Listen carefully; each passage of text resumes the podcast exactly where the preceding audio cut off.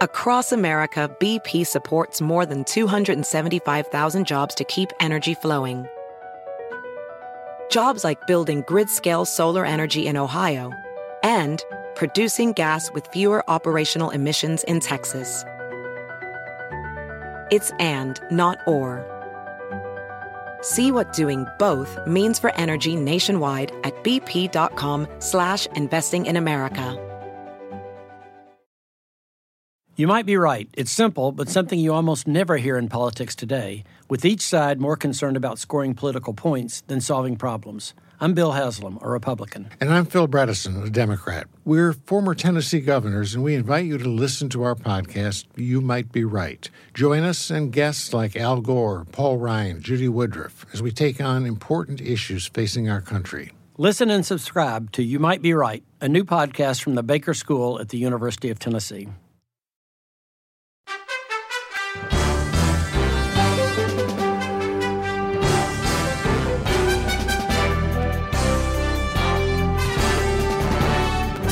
¿Cómo estás? Soy Fernando Espuelas, muy buenas tardes y gracias por acompañarme. Hoy el presidente Biden dio una conferencia de prensa y entre otros temas que él tocó es uh, el tema de la pandemia. Uh, interesantemente, él uh, ahora está duplicando la proyección o la promesa, como quieras decirlo, de personas que se van a vacunar de 100 millones de personas para fin de abril ahora a 200 millones de vacunaciones uh, en ese periodo. Uh, algo que está realmente llamando la atención de los, eh, uh, los grupos que proyectan eh, crecimiento económico.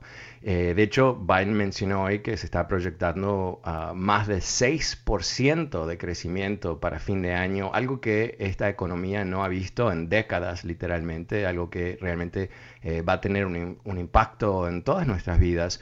Obviamente no es un crecimiento parejo en todos lados, pero definitivamente es algo que eh, va a crear muchísima oportunidad y yo creo que cambia el clima de Estados Unidos, eh, la psicología, porque se va a sumar, obviamente está conectado, ¿no? Se va a sumar a la realidad que vamos a poder casi seguro retomar nuestras vidas Uh, con ciertas cosas, nadie espera que el virus va a desaparecer completamente, pero su impacto va a ser mucho menor, por supuesto, y tenemos la posibilidad realmente de empezar a ver una vida muy diferente hacia adelante.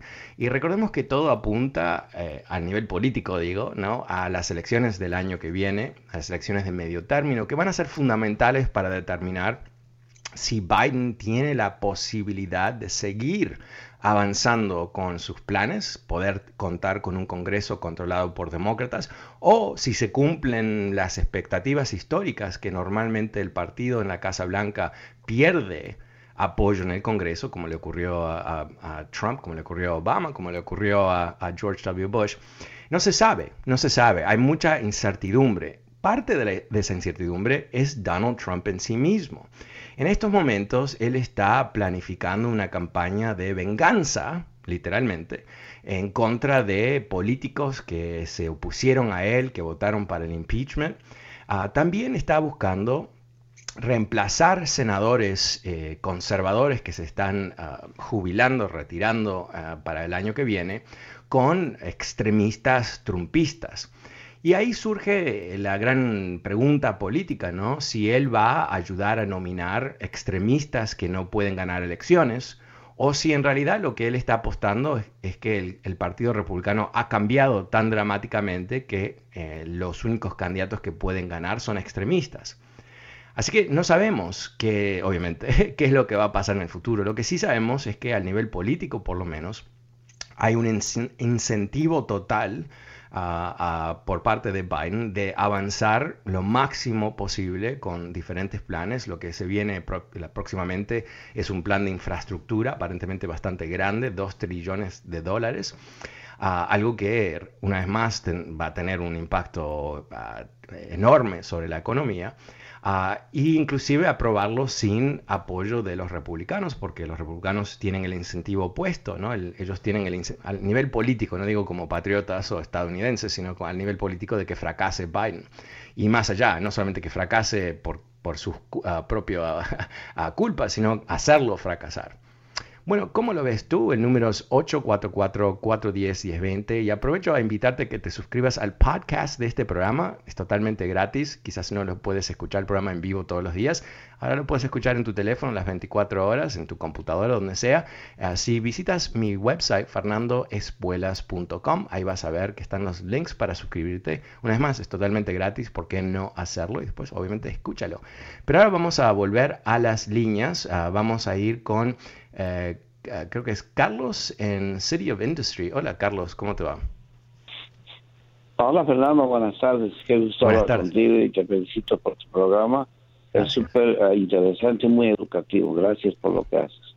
Gracias. Ah, tenía un par de opiniones, Fernando. Ah, primero, eh, decirte que gracias a Dios ha cambiado la política y la forma de vivir en este país un poco en este poco tiempo. Y lo bueno es de que estamos al pendiente del presidente con sus títulos todos los días. Es una vida de estrés, viviendo muchos años solamente en, la, en las publicaciones, en los periódicos, en Twitter y todo eso ha cambiado. El presidente no, no se le escucha mucho, no, no, no pensamos en el país tanto como pensamos en el presidente Trump. Él está haciendo su trabajo, un hombre de mucha experiencia, de 45 años de experiencia, él está haciendo un muy buen trabajo, Fernando. Muchas gracias. Gracias, gracias a ti. Sí, sí, yo creo que a mí eso es lo que me gusta. me gusta mucho sobre Biden, um, eh, pero una de las cosas que me gusta es que hay poco drama. ¿no? No hay esta intriga de lo que va a hacer, qué va a decir, no hay uh, la agresividad de todos los días, ¿no? Ah, la, otra cosa, no lo comenté um, antes, pero una de las cosas que me encantó de la conferencia de prensa es la humildad. En ningún momento él se autoadjudicó uh, poderes uh, mágicos ¿no? bajo la Constitución o, nos recordó que él ganó la Casa Blanca por un uh, número de votos históricos, entonces eso le debería dar a él ciertos superpoderes o no, no, no habló del mismo, no habló de su inteligencia, no, no nos mandó a inyectarnos con Clorox, ¿no? O sea, low drama, low drama. Y yo creo que para un país que ha vivido un tiempo bastante agitado, obviamente encima uh, tenemos uh, la di divertidísima pandemia, es refrescante y necesario porque es imposible mantener esa tensión perpetua todos los días, que, bueno, para alguien que, trabaja en, seguir la política todos los días, wow, ¿no? Es, e, era bastante, era demasiado, yo diría. Muchísimas gracias. El número es 844-410-20 si quieres participar de esta conversación. Pasemos con Arturo. Hola Arturo, ¿cómo te va? Buenas tardes. Oye, ¿cómo estás, Fernando? Bien, gracias. Muy buenos días. Mira, el asilo político es un derecho este, para todas las personas. El derecho es una cosa que se necesita, e, es, un por política, no por pobreza.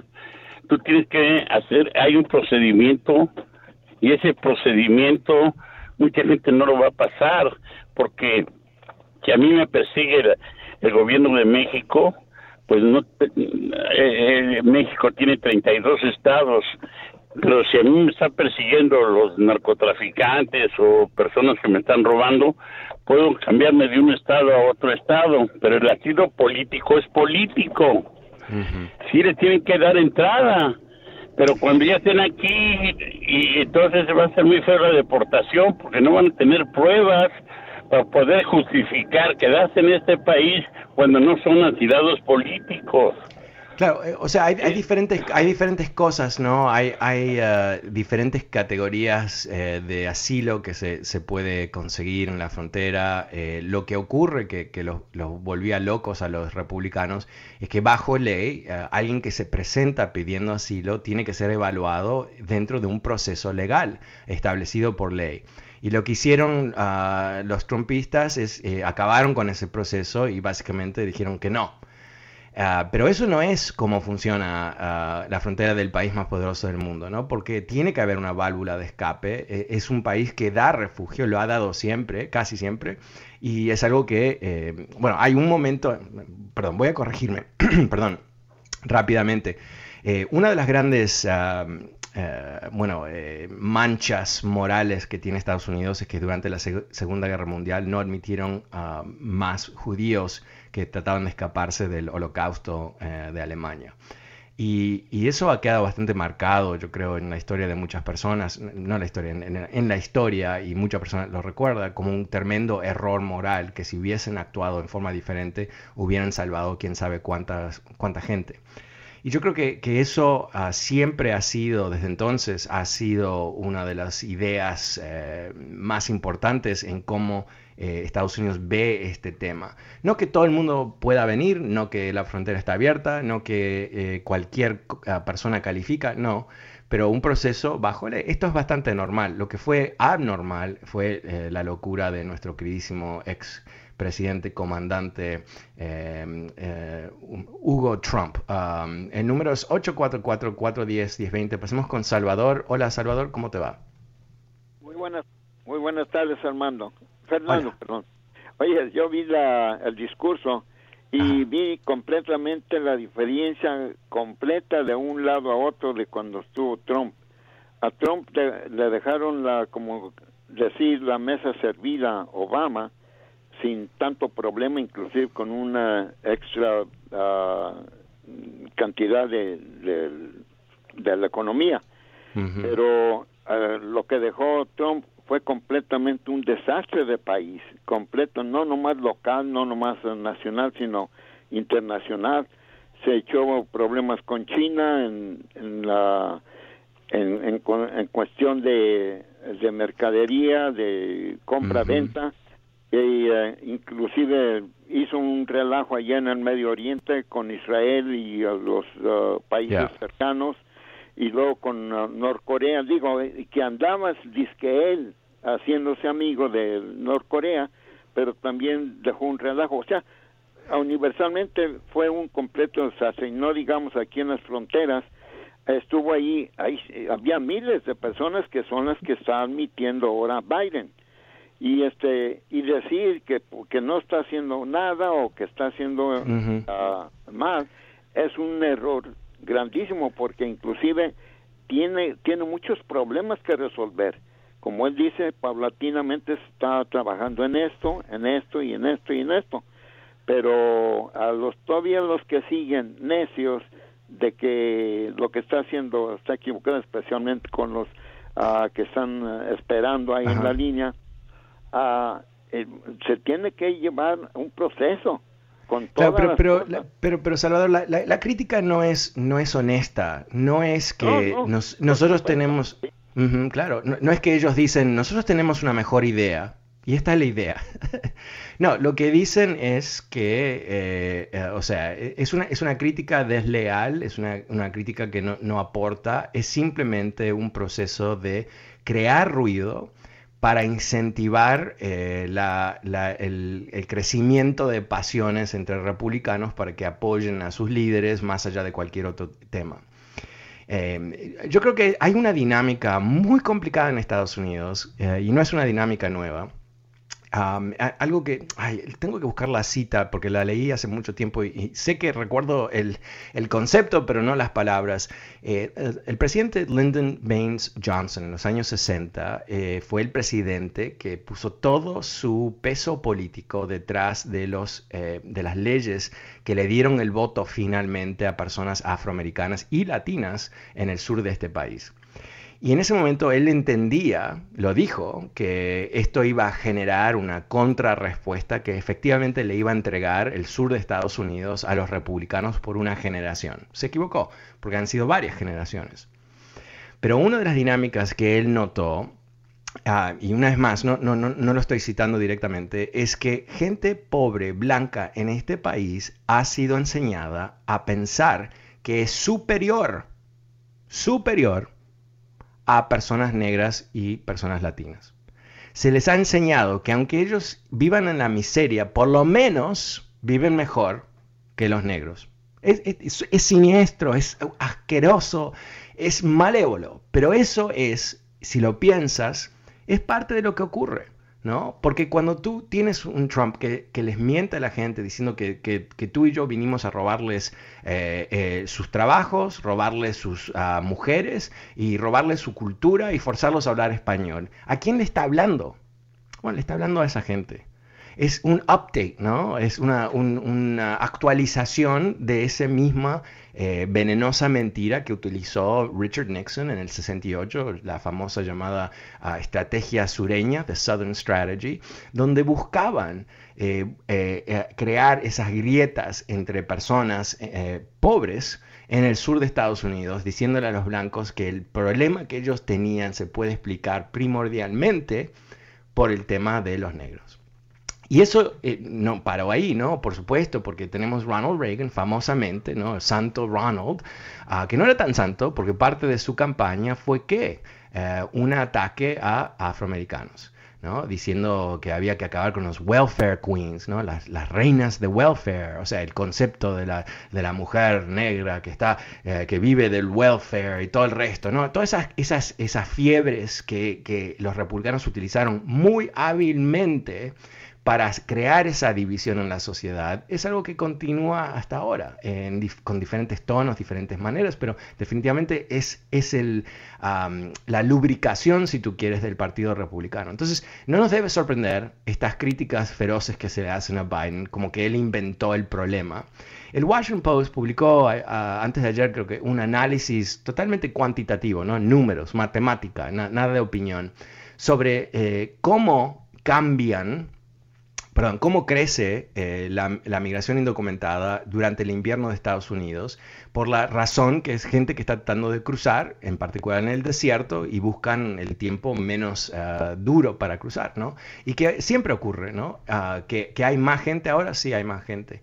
Que uh, uno de un par de los periodistas que eh, hicieron preguntas hoy a Biden hicieron algo muy interesante que, que eh, un poquito, como se dice en inglés, hokey, ¿no? Un poquito, eh, un poco de teatro, diciendo que habían ido a la frontera, que hablaron con Juanita y Juanita, no, perdón, con un, muchacho y el muchacho tenía el número de teléfono de su madre, llamaron a la madre en, no sé si dijo en Guatemala, no, no importa, pero uno de los países centroamericanos y que la madre había dicho sí, porque yo entiendo que, que Biden me va a cuidar a mi hijo, entonces lo mandé para, para salvarlo, ¿no? Porque no lo mandó de, de vacaciones para ir a Disney World, eh, lo mandó por, por razón de, peligro, de, de, miedo y todo el resto. Ah, entonces se, le, se le echó en cara a Biden que, que él es el responsable por haber dicho que no iba a maltratar a los, a los niños. Y quizás, quizás hay algo de eso, ¿no? Quizás hay un elemento que es correcto, pero también hay un elemento que esto es la historia de cómo la gente viene a este país y cuándo viene, ¿no? Y, yo creo que a veces lo que pasa es que ciertos periodistas les, les cuentan historias, ¿no? El periodismo es contar historias, ¿no? Es tomar información, armarla de tal manera que, que se puede transmitir que alguien lo pueda entender. Entonces, eh, eh, la búsqueda de, Juanito que vino por esta razón, de alguna manera se convierte en algo bastante simbólico sobre el problema, pero no sé si es correcto necesariamente. Y yo creo que hay un problema, hay un problema de fondo, es un problema brutal. ¿Cuál es el problema? Que los gobiernos centroamericanos, no todos, pero muchos de ellos eh, son una miseria, ah, son eh, narcotraficantes en muchos casos o se, rellenaron de, dinero del narcotráfico, hay una corrupción eh, pero tremenda, ah, hay ah, crímenes inclusive más allá de, del, narcotráfico y que estos gobiernos no gobiernan para el, país, gobiernan para su, su, grupo, para su partido, su elite, quien sea, ¿no? Y eso es lo que realmente se tiene que tratar. Y no sé si hay una solución para eso, porque Estados Unidos ya no estamos, menos mal, menos mal, menos mal, en el siglo XX, eh, donde Estados Unidos invadía Nicaragua ah, o, Cuba o donde sea para, para rearreglar las cosas. Eso no va a ocurrir. Entonces, ¿cuál es el poder real de Estados Unidos de fomentar ese tipo de cambio ah, estructural, ah, profundo en esos países para que esos países puedan ser gobernados para mejorar la situación de la gente? Nadie quiere venir a Estados Unidos, realmente, ¿no? O sea, obvio que hay, siempre, hay gente que quiere venir, pero nadie manda a su niño a otro país sin hablar el idioma, tomando todo este nivel de peligro, si no fuese por una gran emergencia. No es que ellos están viendo la oportunidad, ¿no? No, es la oportunidad de vivir obviamente tienen expectativas que en Estados Unidos le va a ir mejor, entre muchas razones porque no van a ser ah, liquidados por narcotraficantes, ¿no? Eso es, algo fundamental para entenderlo. gracias por la pregunta. El número es 844-410-1020. Eh, pasemos con Carlos. Hola Carlos, ¿cómo te va? Aquí, aquí estoy, aquí estoy, ¿me oyes? Sí, te escucho, ¿cómo, cómo te va? Bien, bien, este Fernando. Mira, Fernando, realmente yo yo sabía que todo que Biden iba a ganar porque tú estabas detrás de él, ¿ves? Pues yo te he seguido mucho tiempo y sé que, que hiciste ganar un gobernador y has ayudado a mucha gente. Yo yo yo yo no estudié, yo yo soy el más estúpido de los que tú quieras, pero yo me doy cuenta de tantas cosas, ¿ves? Y lo que sí me doy cuenta es que realmente, mira, si ahorita en este momento hubiera elecciones, Biden pierde porque estamos fuera de control de esas de esas fronteras, ah, olvídate de que sufren, que no sufren, que olvídate. De verdad es, es, es alarmante esa situación que está pasando en la frontera, man. Yo como, o tú, tú tienes hijos, yo tengo hijos, ¿cómo voy a mandar yo a mis hijos a, a, la frontera solos? Dime, ¿cómo? Bueno, eh, obvio que, pero espera, tú y yo vivimos en este país y hacer algo así es eh, impensable. Pero yo no sé qué haría. Obviamente, yo no. Eh, una de las cosas que, siempre me recuerdo es que mi vida y mi experiencia es mía y, y como yo veo las cosas, obviamente obedece mi propio ah, filtro, ¿no? Entonces no podemos exactamente ponernos en el lugar de otra persona, pero, pero me imagino que lo que está ocurriendo es si has decidido hacer algo tan peligroso como mandar tu, tu hijo a la frontera de Estados Unidos, me imagino que el peligro de quedarse en, en Honduras o en El Salvador o Guatemala es aún peor, ¿no? O sea, eh, esta gente no son idiotas, no son estúpidos, son, están desesperados. Y dentro de la desesperación, ¿qué es lo que encuentran? Encuentran una, la única solución. Y a veces, sabes que esto me ocurre todo el tiempo en la vida, quizás en tu vida también. A veces la única solución no es buena. A veces hay solamente malas opciones. Y yo creo que esto es uno de esos casos. Pero si, si tú eh, lees sobre qué está pasando en esos países, te das cuenta que es, es drástico y depende de dónde vive esta gente, depende en su posición. O sea, eh, yo me imagino que, me imagino, he leído, pero solamente me puedo imaginar, Tú vives en un pueblo en Honduras que está controlado por los narcos. Tú vives en la forma más precaria y pensada, ¿no? O sea, porque en cualquier momento tú estás del, otro lado de un, fusilamiento o te están ah, pidiendo impuestos, entre comillas. Y una de las cosas que sabemos que, ocurre eh, dramáticamente, eh, eh, desgarradora cosa, hay ah, altísimos niveles de violaciones de mujeres. O sea, hay un descontrol, hay un caos que yo creo que, nosotros nos damos muchos lujos en Estados Unidos, lujo en, un sentido muy puntual, que es hay estabilidad y aunque a veces los policías están locos y hay cierto caos en, Colorado el miércoles con la matanza salvaje y todo el resto, eh, vivimos con alto nivel de seguridad, casi todos, ah, no todos, ah, y eso quizás nos condiciona a pensar que esta gente está loca o que esta gente no, sabe lo que está haciendo. Pero yo creo que tenemos que ser mucho más humildes. Yo creo que tenemos que acá enfrentarnos con eh, la realidad que hay guerras. Y cuando hay guerras hay movimiento de gente. Esto en todos lados, en toda la historia, la gente se quiere escapar de la guerra. Y nosotros no pensamos que esto es una guerra a veces porque no, no, hay una declaración de guerra y no hay dos países que se están peleando y todo el resto, pero es una guerra. Es una guerra. El Estado está destruido. El Estado es, en el mejor de los casos, es débil o súper poderoso, pero no está del lado del pueblo. Eh, eh, hay corrupción de, en algunos casos, como tú sabes muy bien, del presidente para abajo.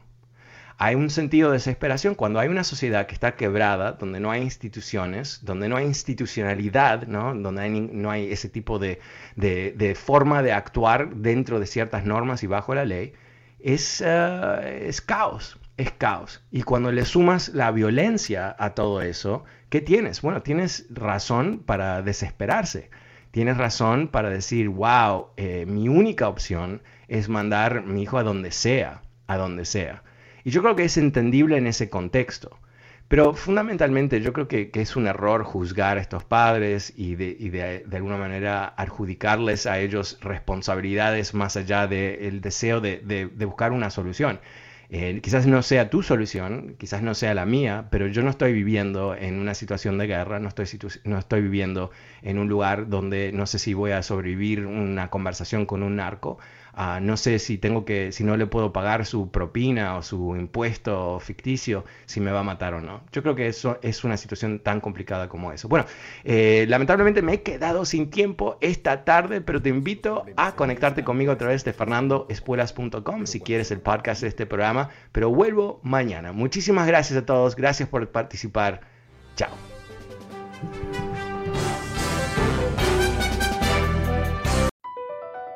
Across America, BP supports more than 275,000 jobs to keep energy flowing.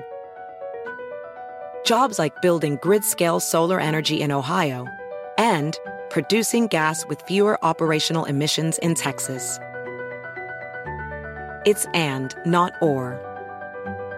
See what doing both means for energy nationwide at bp.com slash investing in America. Can you remember a time when you thought someone you disagreed with might actually be right? In the new podcast, You Might Be Right, former Tennessee governors Bill Haslam and Phil Bredesen pose that question to guests like Paul Ryan, Al Gore, and Judy Woodruff. Come for the stories, stay for the substance and expert insights into some of the most challenging issues facing the country, including affordable housing, crime, and education. Listen to You Might Be Right a new podcast from the Baker School at the University of Tennessee, available wherever you get your podcasts.